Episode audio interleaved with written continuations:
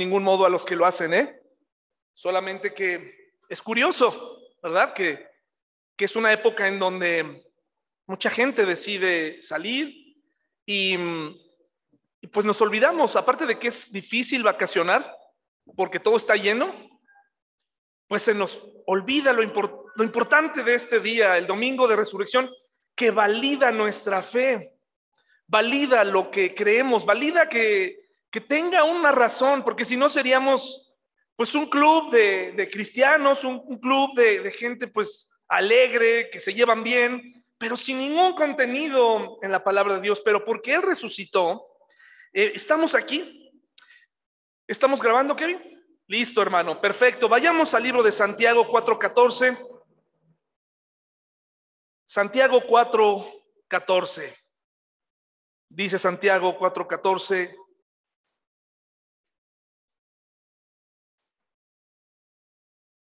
¿Cómo saben qué será de su vida el día de mañana? La vida de ustedes es como la neblina del amanecer, aparece un rato y luego se esfuma. Más allá de las figuras retóricas, de la poesía que utiliza Santiago, que no es la primera vez que se utiliza esta eh, analogía, esta metáfora de que ejemplifica muy bien la vida, la neblina dura un rato, pero basta con un poco de aire para que se vaya, un poco de sol y se va. Es efímera. La neblina no llega para quedarse, aunque haya ciertas regiones en el mundo que son conocidos por su neblina. Y la pregunta que hace aquí Santiago eh, nos dice, ¿cómo saben qué será de su vida el día de mañana? Y le está hablando a un grupo de creyentes eh, no queda claro si son ricos creyentes o ricos no creyentes, pero lo que sí estamos seguros es que es un grupo de personas que se jactaba del día de mañana. El miércoles pasado estudiamos acerca de esto, esta actitud que tenemos de jactarnos de las cosas. Y la jactancia es decir, lo voy a lograr, no importa, no importa qué. El mundo está, nos enseña hoy en día que necesitamos sentirnos autosuficientes para lograr nuestros objetivos. Muchos comerciales deportivos, muchas eh, campañas deportivas, eh, películas, los famosos instructores motivacionales apelan a que, órale, échale ganas, supérate, tú puedes. Basta con que nos pongamos la famosa canción de Rocky o la famosa canción de Karate Kid para motivarnos un poco cuando estamos necesitados de lograr algo físicamente hablando. Si llegan a nuestro cerebro, ¿no? Nos motivan un rato, 15 minutos de la subida, ¿no? Siempre he querido subir esta subida que está aquí atrás por donde estaban los toritos antes, ¿no? Hasta arriba. Y solamente se ha quedado ahí en una buena intención. A lo mejor con la canción correcta llegaría a la mitad. Está bien eh, motivarnos, pero el problema es jactarnos con orgullo. Por eso Santiago les dice aquí algo muy interesante. ¿Cómo saben qué será de su vida el día de mañana? ¿Cómo le hacen las personas, hombres y mujeres, que se jactan del día de mañana como si tuvieran la vida comprada? Si lee el pasaje completo, se dará cuenta algo se está retroalimentando por ahí, ¿verdad? Probablemente ya, ya, ya, listo. Eh, si bien el libro de Santiago, eh, podemos eh, ver que hay un grupo de negociantes que, que, incluso se quieren establecer durante un año en este sitio quieren hacer negocios, dice el libro de Santiago. Ellos están seguros que su negocio va a funcionar, que son suficientemente inteligentes para lograrlo y el problema es que nunca tomaron a Dios en cuenta. ¿Cómo sabemos qué, cómo será nuestra vida el día de mañana? ¿Cómo lo sabemos nosotros como cristianos? Muchos de estas personas han encontrado en su dinero, sus logros, su apellido, su raza, su color de piel, sus habilidades, su religión, su suficiencia. Han dicho, con esto lo lograré, pero en realidad no tenemos nada. Es efímero. Cuando Toño, mi tío que nos visita en esta mañana, dice que me conoció de niño, es porque realmente me conoció desde niño. Jugábamos juntos al fútbol en una cancha, íbamos una temporada que casi cada domingo jugábamos. Parece que fuimos ayer, Toño, ¿no? Parece que te faulé ayer, que te barrí por detrás de mala manera, tirando leña. Parece que fue ayer. Parece que tus hijos No, no llegaron hace mucho, pero ya fue hace 10 años. Increíble cuando tienes un bebé en casa, te das cuenta del paso del tiempo en ti mismo. Nueve meses. Y te, te veías de una forma y ahora eres otra persona. La vida es como la neblina, aparece como un rato y luego se esfuma. Acompáñenme a Eclesiastés, por favor, Eclesiastés. El libro que tiene que ser leído con esto en mente. Es un libro escrito y que Dios permite que esté en su palabra, pero que tiene que leerse desde la perspectiva del hombre. Esta es la opinión de Salomón, el hombre más sabio que existió. Y, y Dios permite que exprese su opinión. Por eso es que a veces hay textos muy negativos que pareciera que dices, bueno, ¿y qué no se supone que tú deberías echarle la porra, las porras a Dios o a la vida? Pues es que lo está viendo de una forma negativa, lo está, lo está viendo desde el punto de vista real. Desde el punto de vista real, dice Eclesiastés 3, 18 al 22.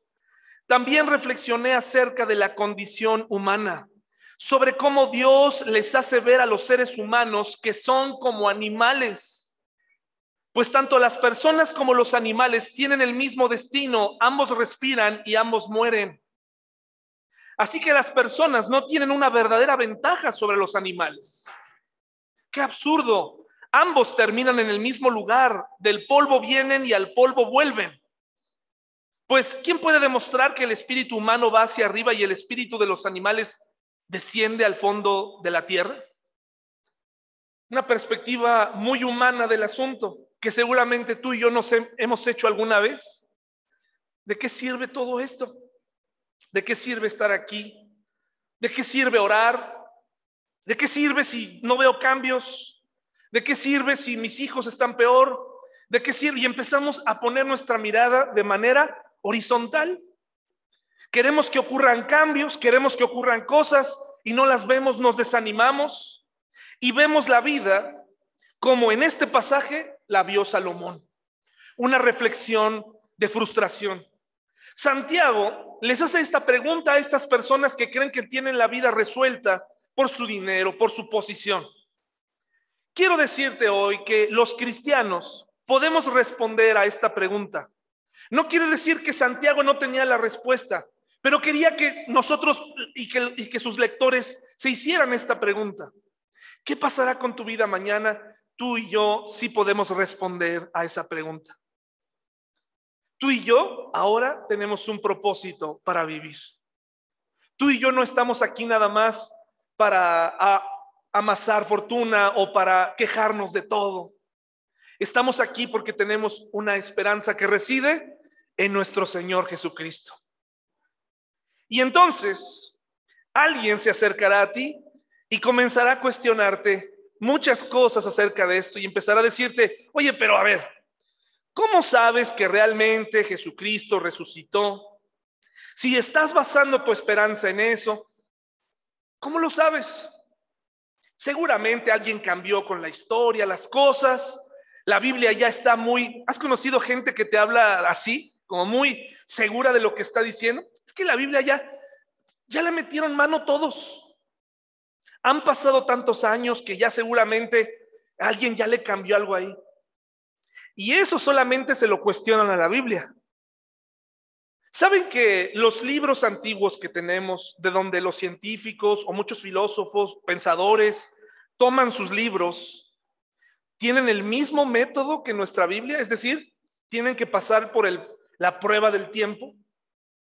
La escritura de Aristóteles, Platón, grandes filósofos que nadie cuestiona si lo, que lo que ellos escribieron es real, se mide su credibilidad en base a los manuscritos antiguos que hay vigentes hoy en día. Nada más que la Biblia habla de incoherencias como que un hombre venció la muerte, como que un día Dios envió a su hijo a morir. Entonces ellos dicen, eso es incoherencia. Pero no tanto porque no lo quieran creer, el precio por el cual envió a su hijo, la razón por la que lo envió, apunta directamente a ellos. Por eso tienen una razón muy importante para atacarla y para decir, es una mentira, no puede ser que yo haya llevado a ese hombre a la cruz. Eso no puede ser cierto. Los libros de Platón no tienen ni siquiera la mitad de los manuscritos eh, eh, manuscritos antiguos que tiene la Biblia, ni la mitad. Los de Aristóteles, ninguna otra obra clásica que nadie cuestiona tiene los suficientes manuscritos. La Biblia tiene cientos de miles manuscritos de gente que los copió con el tiempo, con variaciones muy leves, que hablan del testimonio de un hombre que venció la muerte y que resucitó. Dice Juan 11, 25, por favor. Juan 11, 25.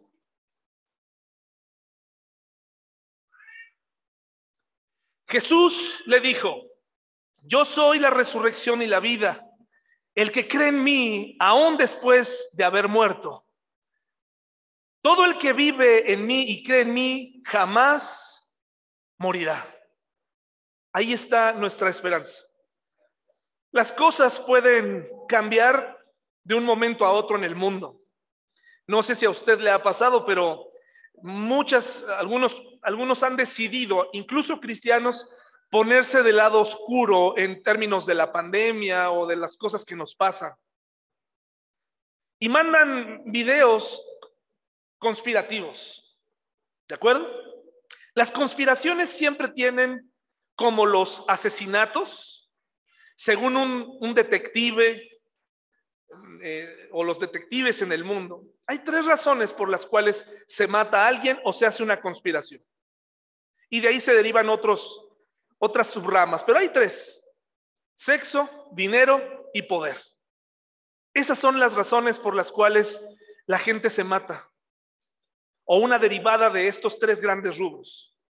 Y entonces llegan a tu celular videos conspirativos, videos donde dicen que habrá un nuevo orden mundial, en donde las vacunas te van a matar, donde te van a envenenar, donde te están poniendo algo, etcétera, todo lo que quieras que has escuchado. Y creemos esa conspiración. Y cuando me mandan esos videos, por el respeto y educación, a muchas personas no les contesto, bueno, ¿y ahora cuál es tu plan? ¿Qué hacemos? Ya que acabas de descubrir esto, ¿qué hacemos? Huimos a las montañas, armamos un ejército, le declaramos la guerra a alguien. ¿Qué hacemos? ¿Cuál es tu plan cristiano? Porque en el mundo sabemos que hay mucha falta de propósito. El deportista más grande, díganme al deportista más grande del mundo que no conozca a Dios, no importa cuánto dinero tenga, siempre se encontrará sin propósito. Pregúntenle a Floyd Mayweather, pregúntenle a artistas que quieren seguir vigentes, que ya no saben qué comprar, ya no saben qué decir, ya no saben qué polémica ocasionar porque su vida está sin propósito. No importa cuánto tengas en el banco, no importa cuánto creas que tienes o, que seas, la gente no encuentra propósito, pero dice el Señor Jesucristo, el que cree en mí, aunque esté muerto, vivirá. Viene el Señor Jesús y pone en cada uno de nosotros una razón muy importante para estar vivos y soportar lo que venga en estos días y es saber que un día le veremos, que la muerte no es el final para los cristianos, es el comienzo de una vida plena en Él. Pero para que esto pueda ser posible, pues tendríamos que probar que la resurrección realmente ocurrió.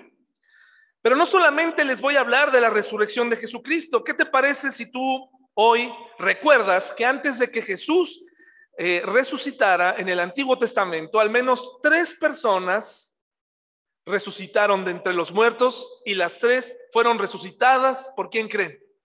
Por Jesús. El poder de los testigos oculares es muy importante. ¿De acuerdo, hermanos? Un testigo, un falso testigo puede meter o acabar con la reputación de alguien. Una persona que dijo, es que yo lo vi hacer eso, ¿está seguro? ¿Está seguro? En la Biblia no tenemos un solo testigo de un solo evento. Tenemos muchos testigos. En la resurrección del Señor Jesucristo, más de 500 testigos oculares. Algunos dicen, es que tuvieron que haber alucinado porque amaban tanto a Jesús. Pregúntenle a un psicólogo, a un psiquiatra, si eso puede ser posible, que más de 500 personas pudieran llegar a tener la misma alucinación. ¿Es posible esto, Mayra? ¿Es posible? Puede ser una histeria colectiva si estuvieran todas juntas, pero separadas en distintos momentos pudieron haber caído en una alucinación, porque ese es un argumento en contra de la resurrección del Señor Jesucristo, que un día todo mundo alucinó. Mire, si me acompaña a Marcos 5, 21 al 23, se dará cuenta que ahí hay un ejemplo de la resurrección del Señor Jesucristo, de, de, una persona que el Señor Jesucristo resucitó. Marcos 5, 21 al 23. ¿Ya lo tenemos? Marcos 5, 21 al 23 dice, Jesús entró de nuevo en la barca y regresó al otro lado del lago, donde una gran multitud se juntó alrededor de él en la orilla. Entonces llegó uno de los líderes de la sinagoga local llamado Jairo. Cuando vio a Jesús, cayó a sus pies y le rogó con fervor, mi hijita se está muriendo. Dijo, por favor, ven y pon tus manos sobre ella para que sane y viva. Jesús fue con él y toda la gente lo siguió apretujada a su alrededor. ¿Cuántos testigos creen que hubo de este evento, hermanos? Muchos. ¿Y cuál fue el resultado? Está en el versículo 35. Mientras él todavía hablaba con ella, llegaron mensajeros de la casa de Jairo, el líder de la sinagoga, y le dijeron, tu hija está muerta. Y dicen los hombres que estaban a su alrededor, ya no tiene sentido molestar al maestro porque la niña murió. Y los muertos no resucitan y nadie puede hacer nada al respecto, a menos que en ese instante estuviera el Hijo de Dios. Jesús oyó lo que decían y le dijo a Jairo, no tengas miedo, solo ten fe. Versículo 39, entró y preguntó, ¿por qué tanto alboroto y llanto? La niña no está muerta, solo duerme. La gente, ¿qué pasó con la gente? Se rió justo como ahora cuando tú les dices a las personas que crees en un Jesús que está vivo y que además resucitó. A lo mejor no se ríen, pero en el fondo dicen, ah, esta persona, qué bárbaro, tan educada, tan inteligente, tan decente que se ve y en las cosas que cree. Pero hay personas que nos dicen cosas de su vida que realmente, o que creen cosas que ahí sí se necesitaría aplicar no solamente un poco de fe, muchísima fe. Y dice pero él hizo que todos salieran y llevó al padre y a la madre de la muchacha y a sus tres discípulos a la habitación donde estaba la niña, la tomó de la mano y le dijo, Talita cum, que significa niña, levántate. Entonces la niña que tenía 12 años, enseguida se puso de pie y caminó. Los presentes quedaron conmovidos y totalmente asombrados. Y Jesús, como comenzaba su ministerio, dio órdenes estrictas de que no se le dijeran a nadie, pero hoy estamos hablando de lo que Jesús hizo porque nadie puede detener un hecho tan importante como resucitar a un muerto. Así que la hija de Jairo fue un, evento que conmocionó a toda la región, que conmocionó a todo eso, a todo ese grupo de personas. Y también está el hijo de la viuda de Naín en Lucas 7. Así que la resurrección el, caso de Jesucristo en el Nuevo Testamento no es el único. Lucas 7, del 11 al 17, no lo vamos a leer todo, solamente podemos ver que la viuda había perdido todo lo que tenía, había perdido un, a su niño, a su hijo. Versículo 12, cuando Jesús llegó a la entrada de la aldea, salía una procesión fúnebre. El joven que había muerto era el único hijo de una viuda y una gran multitud de la aldea la acompañaba. Fíjese en la historia bíblica, mucha gente rodeando estos milagros, mucha gente. No, no, la historia no está relatando eh, que en una calle desierta o de noche estaban en un, en un campo fúnebre, ya en una procesión. Dice, cuando el Señor la vio, su corazón rebosó de compasión. No llores, le dijo. Luego se acercó al ataúd y lo tocó, y los que cargaban el ataúd se detuvieron. Joven, dijo Jesús, te digo, levántate. Entonces el joven muerto se incorporó y comenzó a hablar y Jesús lo regresó a su madre y dice, un gran temor se apoderó de la multitud, claro, porque generalmente los muertos no resucitan. Y en los dos casos el Señor Jesucristo ofrece consuelo a las personas antes de resucitarlas. Les dice, no llores, tranquilo, esto, la muerte, la muerte está bajo control. Y yo he decidido que hoy no va a morir tu familiar. Lo voy a resucitar porque uno de los propósitos que tenían los milagros del Señor Jesucristo eran precisamente hablar de su deidad, de su poder y darnos cuadros de salvación para todo aquel que está muerto. Él quiere revivirlo. Vivimos en una etapa en donde los jóvenes quieren inmediatez, quieren con inmediatez las cosas. Quieren recibir las cosas sin mucho esfuerzo. Quieren que las cosas ocurran. Decepcionados. Vivimos en una época en donde es difícil entretener a los jóvenes. Hay que bombardearlos constantemente con nuevas atracciones. Pero todo al final es lo mismo. Excesos. El mundo conspira contra ti, joven. Y alrededor de ti ha organizado muchas cosas para atraer tu atención. Y curiosamente, en, esa conspiración siempre se mueven estos tres elementos de los que hablamos, el sexo, el poder y el dinero. Le hacen creer a los hombres jóvenes, mujeres jóvenes, que no van a ser felices mientras no despierten sexualmente. Y el apetito sexual es el único que este mundo no le pone un freno. Es el único que te dicen, órale, adelante, desbócate, el dinero. Las escuelas hoy venden el éxito, ¿no? Te venden en los panfletos, ahí en los, la publicidad eh, aspiracional.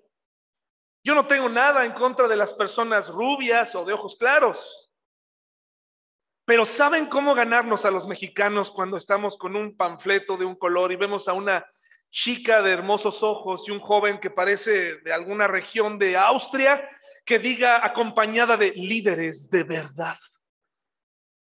Ven y fórmate con nosotros. Consigue tus sueños. Esa publicidad aspiracional, ese, ese gran letrero que ponen en las carreteras con esos nombres raros de fraccionamientos, fraccionamiento Raitacá, donde hacemos posible lo imposible. Así, ¿Ah, vamos allá para que nos sanen del cáncer. Vaya, compremos una casa ahí para que pues, mi hijo por fin se le quede algo de la escuela.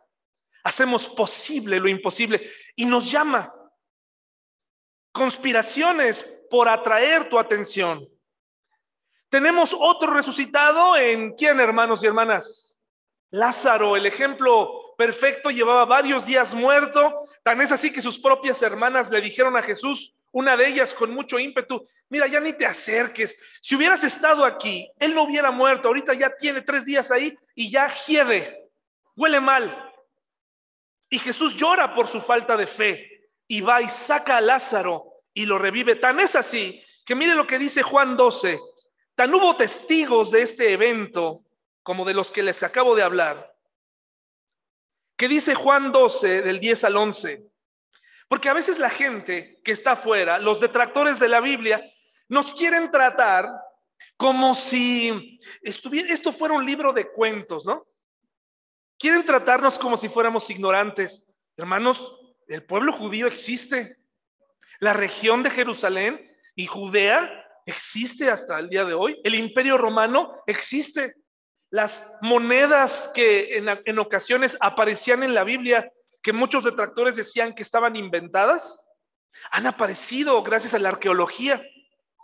Jóvenes que están aquí no vienen a acompañar a sus papás fanáticos, a escuchar a un hombre eh, hablar de cosas que quiero que todo mundo crea porque yo las creo.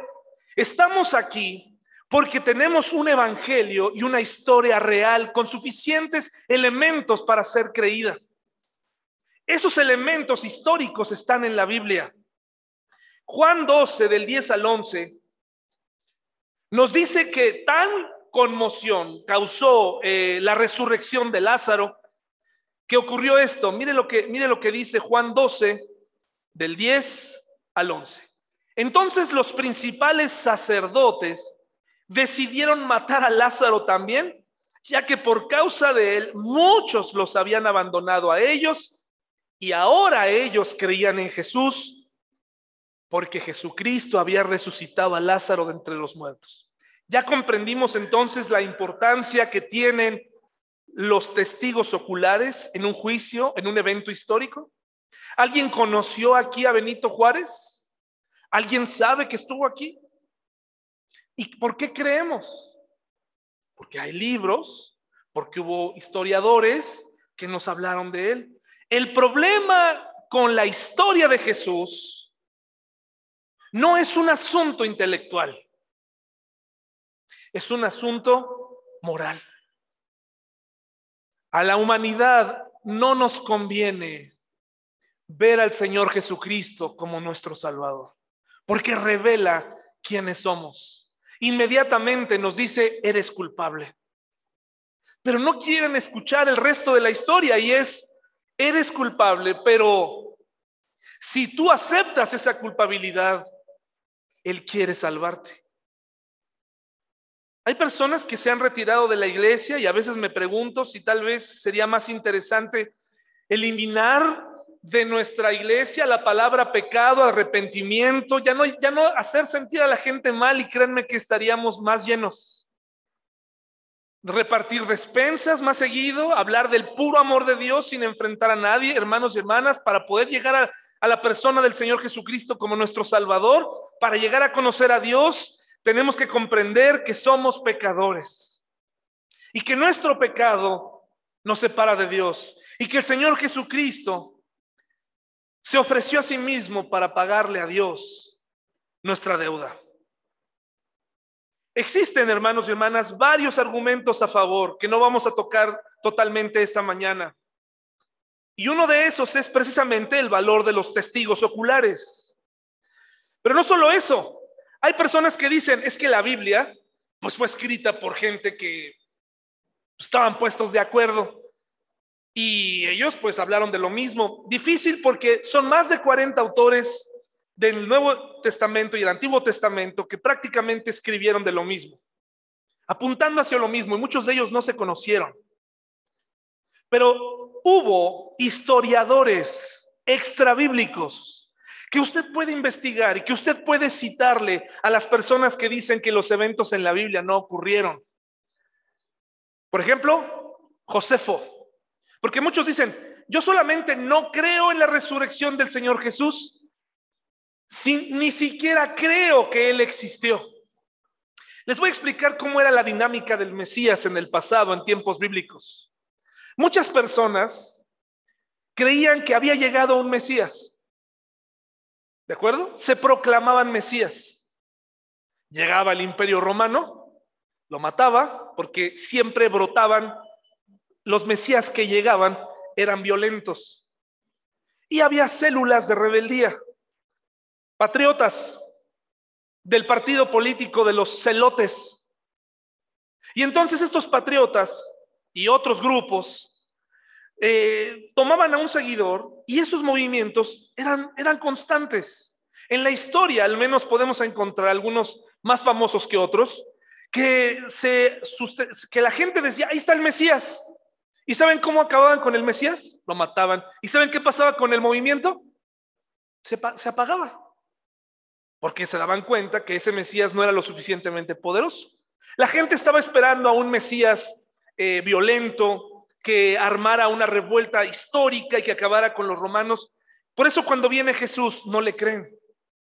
Porque Jesús viene a sentarse con publicanos, con prostitutas. No viene a aplaudir su pecado, hermanos y hermanas. Viene a decirles, yo puedo cambiar tu vida. Yo puedo darte otra oportunidad. Si tú dejas de pecar, si tú te alejas, yo estoy sentado aquí en tu mesa para decirte cuánto te amo. Y comprendo por qué estás aquí, tu naturaleza pecaminosa, pero ahora te quiero decir que quiero convertirme en tu Salvador. De tal forma que hubo historiadores como Josefo, Tácito, Luciano, Mara Serapión, ninguno de estos son un nombre que usted le puede poner a su hijo, pero son historiadores no cristianos que están ahí para que tú puedas saber que el Jesucristo histórico existe. Plinio, Plinio II, Suetonio, todos estos, hermanos y hermanas, para los que están aquí, dicen, bueno, eso a mí que me importa, te debe importar muchísimo, hermano y hermana, porque son escritores extrabíblicos para quien dice, a mí no me hables de ese Jesús de la Biblia. Ah, no, muy bien, entonces hablemos del Jesús de Josefo. Pues, ¿qué crees? Josefo tiene unas notas interesantísimas de lo que él pudo ver de Jesús, de un fenómeno que él, él no podía entender como muchos historiadores. ¿Cómo es posible que estas personas, discípulos suyos, estuvieran dispuestos a morir por algo que no es real? Otro gran argumento, hermanos y hermanas, es, por supuesto, la tumba vacía. La tumba está vacía, no hubo cuerpo. Ustedes saben que hubiera sido excelente sacar el cuerpo. Cuando empezó a, correr este rumor de la resurrección, el, imperio romano junto con el Sanedrín y todos los que odiaban, estudiantes de la ley, curiosamente, que odiaban a Jesús, hubieran terminado como lo hicieron con muchos otros, poniendo el cadáver de Jesús sin ningún respeto a la luz de todos, para que todo el mundo lo viera y dijeran, ahí está el Jesús que ustedes creen, no resucitó, ahí está. Y con eso se acaba el cristianismo para siempre y nos hubiéramos unido a una serie de religiones cuyos líderes están en la tumba. Por ejemplo, Buda, Mahoma. Ellos sí, todo el mundo va a su tumba y dice, pues aquí están sus restos. Nadie clama que resucitaron porque no resucitaron. Porque ni siquiera ellos lo dijeron. Pero el Señor Jesucristo se levantó de los muertos. Pero hay un argumento especial del que quiero hablarte en los próximos 20 o 25 minutos. Y es un argumento que, del cual aprendí mucho esta semana y que nunca había tomado en cuenta. Y quiero ofrecértelo hoy porque me parece que es un argumento muy especial. Y es el argumento de los errores cometidos. El argumento de los eventos vergonzosos de los discípulos, hombres y mujeres que participaron en ese momento previo a la resurrección. ¿Cómo puede ser que un evento vergonzoso en mi vida, errores que cometí, sea un argumento para validar la resurrección? ¿Por qué, hermanos? Porque en una historia tan épica suponiendo que a alguien se le ocurrió escribir una historia épica en una cultura totalmente en contra de las mujeres, mucha atención, era una cultura machista. Eso no significa que la Biblia aplauda el machismo, ¿de acuerdo? Pero en esa época, los líderes religiosos habían endurecido la ley y, y se comportaban de una forma terrible en contra de las mujeres. Jesús vino a darle su lugar. En muchos momentos. En una cultura en donde si usted toma una historia épica, en este momento no tengo alguna, pero he leído muchas donde los héroes, por ejemplo, el conde de Montecristo, esa historia es muy interesante, ¿no? Porque es un hombre que le roban todo, termina en la cárcel y regresa de forma épica a recuperar lo que era suyo y más.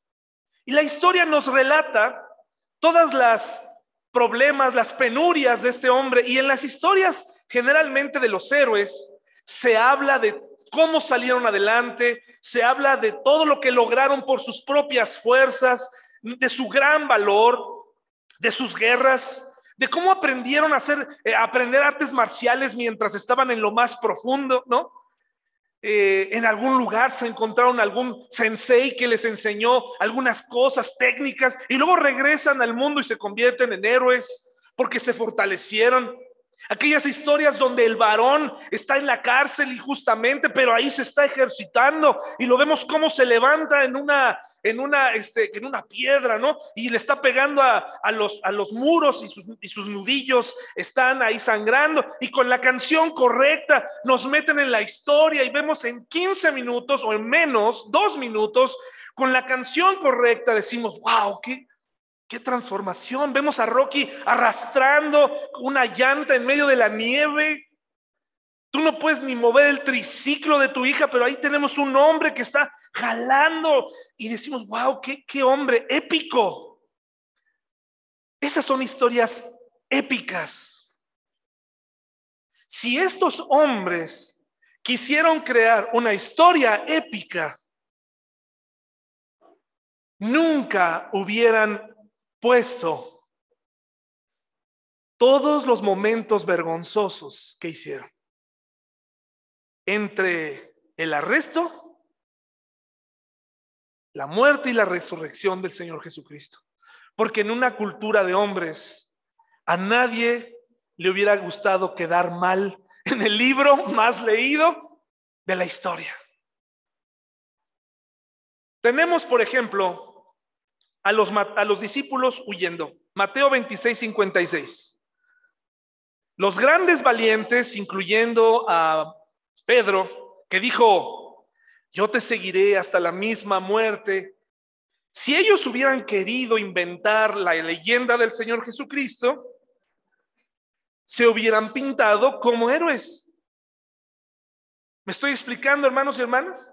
Hubieran pintado un panorama favorable para ellos, un panorama en donde se supiera que eran gente valiente, pero, pero aquí el escritor Mateo nos dice en Mateo 26, 56, cómo fueron las cosas. Y por supuesto que estos evangelios fueron leídos por los demás, por Pedro, por, y, nadie levantó la mano y dijo, oiga, no, a mí píntenme de otra manera.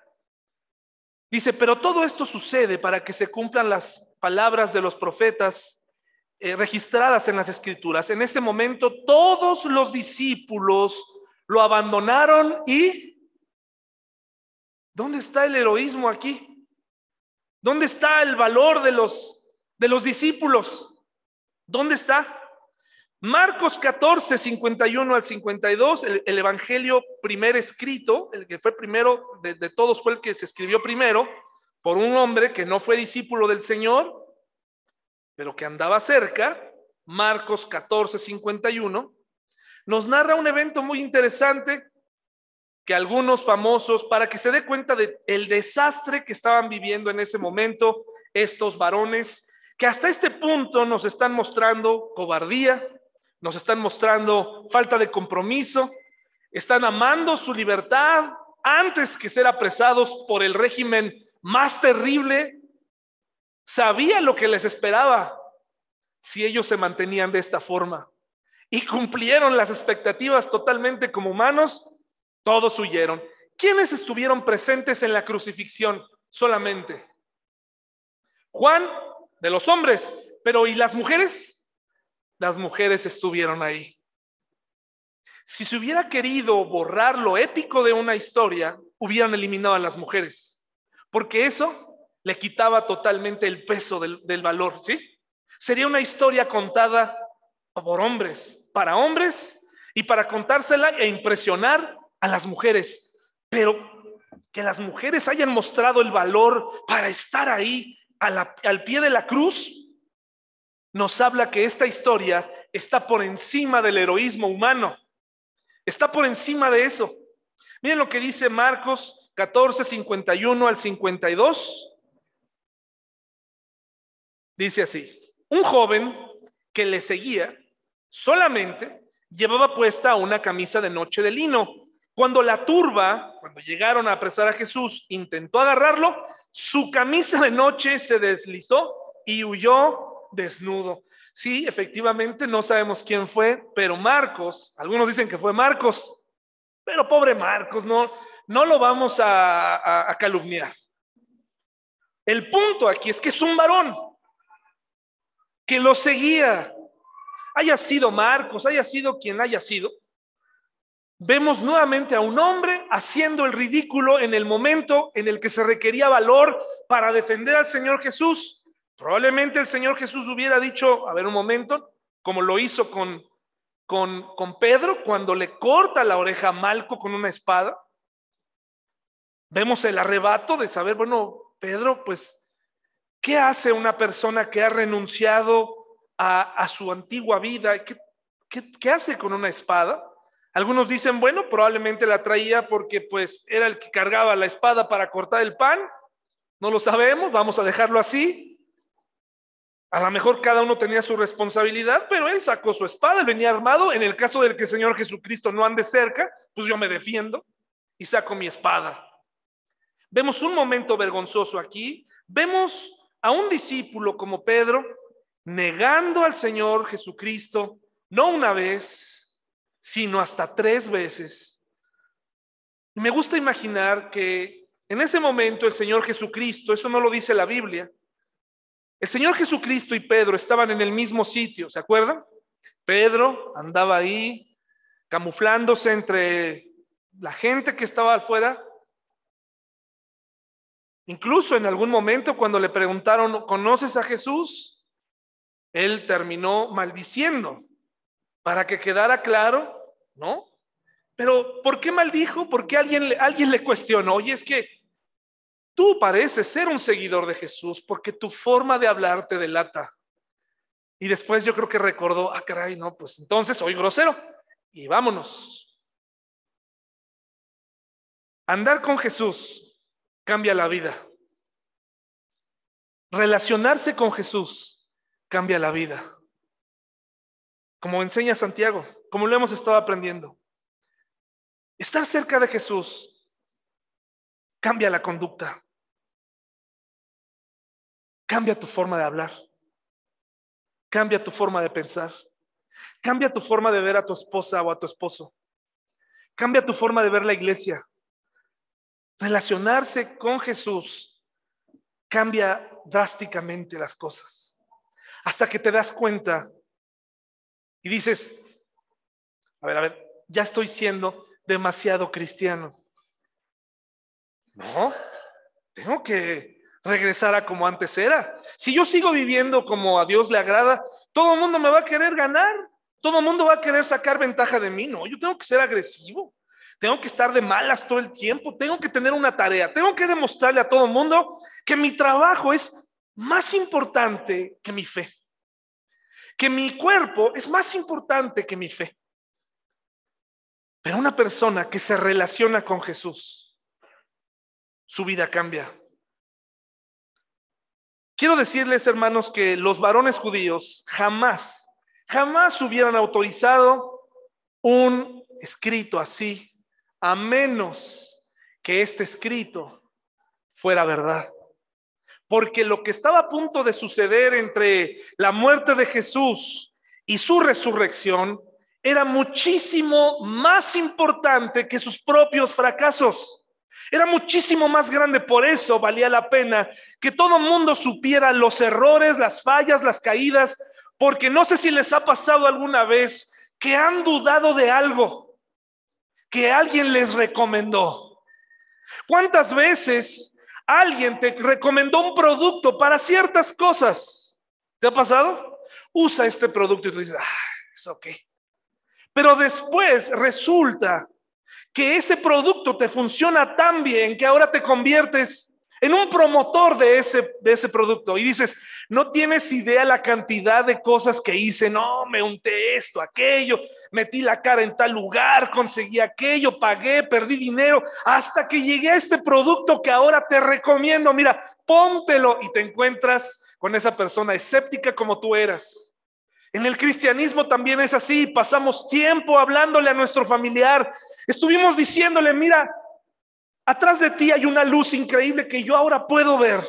Y esa persona decía, no, no quiero voltear a ver, pero es maravillosa esa luz. No la quiero ver, no me interesa, eres un fanático, estás perdido, me, me cansa tu felicidad, me cansa tu mensaje, no la quiero escuchar, pero por favor voltea y observa esa luz hermosa. Y no lo quieren hacer. hombres fueron capaces de dar su vida por un evento que fue real. Marcos 16, 14, por favor. Marcos 16, 14. Ellos estuvieron dispuestos a que todo mundo supiera todas las cosas que hicieron mal, porque lo que ocurrió fue maravilloso. ¿Quiénes fueron las primeras personas en encontrar la tumba vacía? Las mujeres. Nuevamente, si hubieran querido inventar esta historia, los hombres serían los protagonistas, no las mujeres. Las mujeres, hermanos y hermanas, para que se den una idea, en la cultura judía caída no tenían, su testimonio no tenía valor. Si ellas eran testigos de algún evento criminal y ellas lo habían visto, el Sanedrín decía, no, tu testimonio no vale. Oye, pero no, es que eres mujer. De hecho, muchos rabinos preferían decían en su ley, decían un dicho entre ellos, era, prefiero quemar la ley antes de dársela a una mujer. Los testimonios de una mujer no valían, pero en la Biblia, en esta historia, las mujeres tienen un peso tremendo y van y le dicen a los discípulos y todavía tienen que convencerlos ¿Y dónde estaban los discípulos? Avergonzados, metidos, escondidos ahí al tercer día.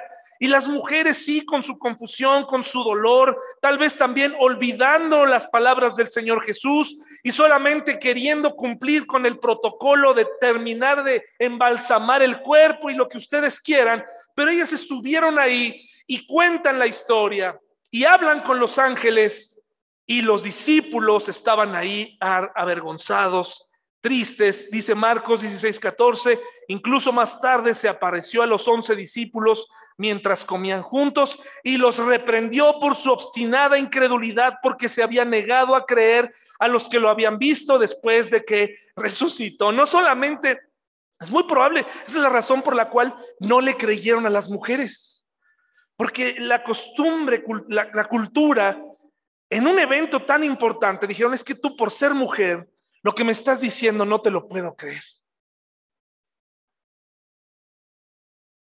Hermanos y hermanas, tenemos al perseguidor más grande de los creyentes diciendo, su resurrección me cambió.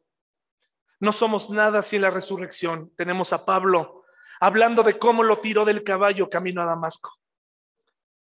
Hermanos y hermanas, hubo un antes y un después en tu vida cristiana? Hubo un, David antes del Señor y hay un David ahora que me enteré de su resurrección. Hay un antes y un después. Hay momentos vergonzosos en tu vida en los cuales hoy dices, yo era, yo era incrédulo, yo era mentiroso, yo era ladrón, yo eh, solía no creer en Dios. Yo era así, así. Mis familiares me veían de esta forma. El antes. ¿Ya te ubicaste ahí? Probablemente naciste en una familia cristiana y los hijos de familias cristianas necesitan recordar que también hubo un antes y un después. No necesitas tener un testimonio terrible una vida en drogas para que sea impresionante. Pero sí tienes que recordar que antes los discípulos, antes de que presenciaran la resurrección, eran y siempre serán en ese momento cobardes. De nada les sirvió estar con Jesús tres años, presenciar tres resurrecciones.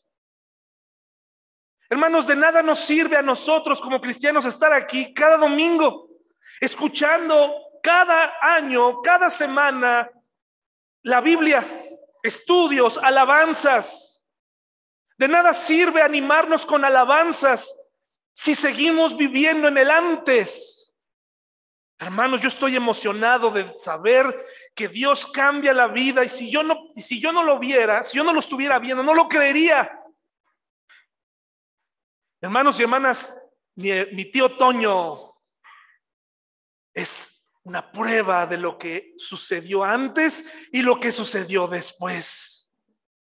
Es una prueba en nuestra familia. Sonia es una prueba en nuestra familia de lo que es un antes y un después. Sin duda no son perfectos. Como probablemente tú no eres perfecto. El grave problema que tenemos es empezar a vivir, hermanos y hermanas, una vida tan religiosa, tan estancada, tan eh, metida en nuestro pequeño mundo cristiano, que seguimos viviendo en el antes. La mejor forma de validarle al mundo hoy que Jesús vive, ¿saben cómo es? Con tu transformación, con tu vida cambiada. La mejor forma de llegar con tu familia y decirles, Jesús vive, es porque ven en ti una persona diferente. Una persona que antes era grosera, que era temperamental, arrebatada, eh, terrible, eh, que humillaba a los demás y ahora se convierte en una persona sobria, cauta, perdonadora, misericordiosa. Pero hermanos y hermanas, estamos enamorados de nuestro personaje agresivo. Estamos enamorados de nuestra propia personalidad exitosa. Hasta el momento creemos que esa personalidad eh, agresiva, sin cambios, es la que nos ha venido, nos hace lo que, ser lo que somos ahora y qué equivocados estamos. Hermano y hermana, hay un antes y un después. Hay una serie que les he recomendado mucho que se llama Los elegidos. Es una historia que me parece muy buena para entender la, la vida de Cristo, etcétera. Pero hay un texto ahí que me llega profundamente. ¿Qué sucedió cuando tú te dejas de ver a una persona y te enteras de que acaba de conocer a Cristo y la ves sobria, la ves de pie, la ves caminando en el Señor, la ves alabando, la ves y le preguntas, ¿qué sucedió en este periodo en el que te dejé de ver? Lo que me sucedió fue Jesús. Eso fue lo que me sucedió. ¿Tus hijos han podido notar un antes y un después? ¿Tus hijos lo pueden notar? ¿Tus, tus hijos pueden decir, ya no te tengo miedo? Ya no tengo miedo porque cuando llegabas borracho, cuando llegabas em, tarde del trabajo, cuando, cuando llegabas de esta forma, ya no te tengo miedo. Tus hijos pueden decirle a tu matrimonio, le pueden decir, ya no, ya no tengo esta sensación de separación en ustedes. Efectivamente, Jesús vive porque aunque vive y sabemos que regresará, puedo verlo en ti, papá y mamá, porque ya no tengo esa sensación de miedo de que se van a separar, de que ya se van a dejar. Ahora entiendo que las palabras de Jesús viven en sus corazones, que están ahí. ¿Cuánto necesitamos que nuestra familia sepa lo que éramos antes y lo que somos ahora?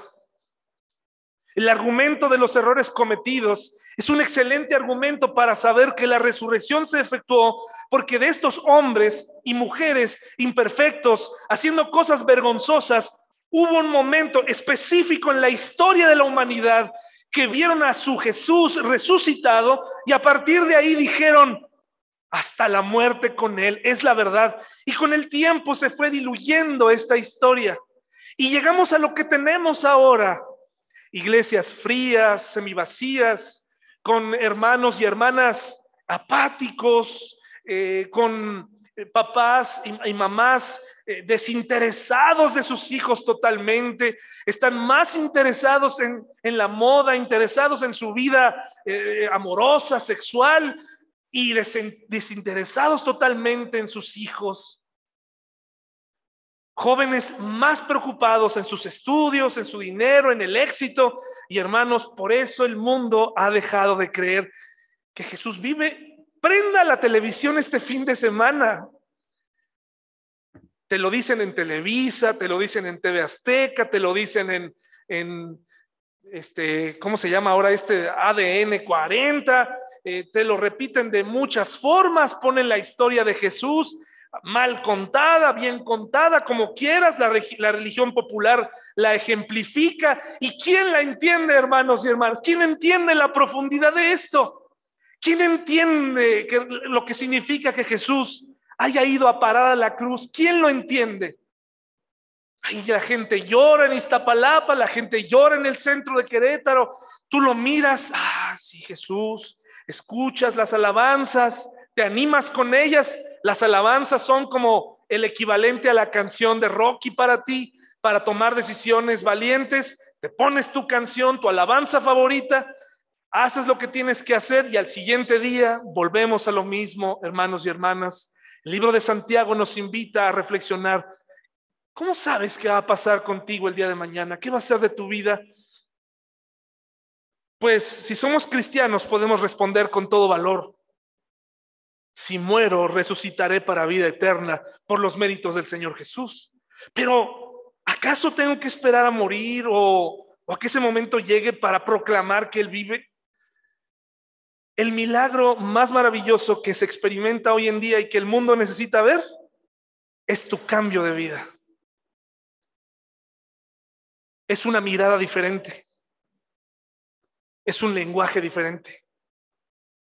Es una decisión distinta, es un caminar en otro paso, que no tiene nada que ver con abstenerse de la cena del Señor. No tiene nada que ver con, con buenas obras. Se trata de venir con el Señor tal como eres y decirle, Señor, aquí está mi vida. El otro día, ustedes no están para saberlo, hermanos, pero yo se los digo porque les digo muchas cosas. Como todos, como todas las familias, yo también tengo problemas familiares. Tengo diferencias que quisiera que nunca hubieran ocurrido, pero ocurren. Y cuando vas a ver a una persona con la que tienes diferencias, viene a mi mente una oración. Señor, te pido que mi cara refleje paz, que mi boca hable con sabiduría. Señor, tú hazlo. Y después me pongo a pensar, ¿eso es realmente lo que Dios quiere que yo le pida? ¿Que no hay cosas que sencillamente yo ya entendí que tengo que hacer y ahora las tengo que obedecer? ¿Que no el Señor me, me invitó a, a perdonar? Entonces, ¿qué procede? Perdonar. El Señor va a bajar, va a ocupar su tiempo hermoso para dibujar una sonrisa en mí, para que entre como payaso a una reunión donde no quiero estar. Eso es lo que Dios, eso es lo que es Dios para nosotros, o es Dios y su palabra es poder que nos e, e, ejemplifica perfectamente y nos dice lo que él hizo en la cruz, Señor, perdónalos porque no saben lo que hacen. No le pidió a Dios, Señor, ayúdame a sonreír aquí. Señor, yo quiero obedecerte, quiero perdonar, no necesito pedirte, es más bien porque no lo quiero hacer. No quiero hacerlo, no quiero perdonar, no quiero volver a verlos, no quiero volver a hacer esto, no quiero volver a hablar contigo. Eso es lo que deberíamos decirle a Dios con todo valor y no engañarnos con Señor, transfórmame y cámbiame. Señor, aquí está tu palabra, aquí está lo que dice, andar contigo cambia la conducta. El Jesús resucitado cambia la conducta. No necesitamos que Él venga a convencernos porque Él está aquí y el Espíritu Santo está aquí y Él desde adentro dice, perdona, sonríe, ama, habla, cambia tu actitud porque yo vivo. No necesitas pedirme un cambio de actitud, cambia tu actitud, ya, cámbiala ya. Es que no puedo, es que no quieres. Este es el momento. ¿Quieres celebrar a un Jesús resucitado? Cambia tu actitud, celébralo, Dale cabida a la Biblia y obedécela. No hay más. No nos engañemos con el hecho de, ay Señor, es que sí quiero obedecerte, pero pon en mí. No, hermanos, el Espíritu Santo está ahí diciéndote ya, perdona, arregla las cosas, camina diferente. Y a veces usa personas alrededor que nos dicen, esto no está bien, cámbialo. Y tú te resistes. Hermanos, con esto termino. El miércoles el miércoles aprendimos algo muy especial o recordamos algo muy especial. La voluntad de Dios no es opcional. ¿Sí? La voluntad de Dios no es algo que tú tomas o dejas.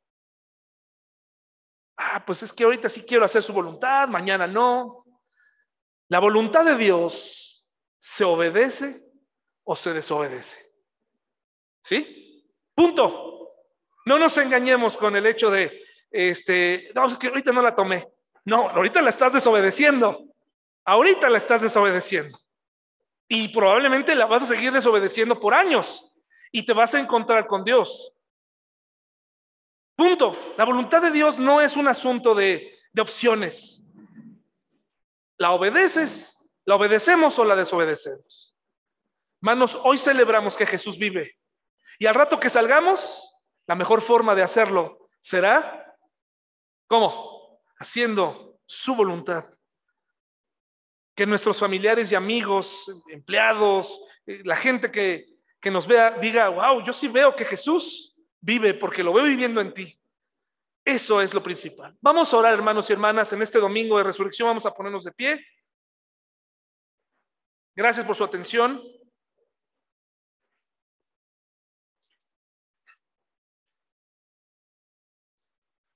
Señor, gracias por tu resurrección, gracias por tu muerte en la cruz, pero muchas gracias porque al resucitar nos das esperanza y nos, enseñas que todo lo que está escrito en la Biblia es real gracias a que tú estás vivo. Y Señor, no necesitamos pedirte que, que, tú, Señor, nos cambies porque tu Espíritu Santo ha estado haciendo eso en nosotros desde ese tiempo y nos ha estado recordando lo que tenemos que hacer y no lo queremos hacer. Y queremos andar desobedeciendo tu voluntad. Ayúdanos, Señor, a ser valientes para obedecer.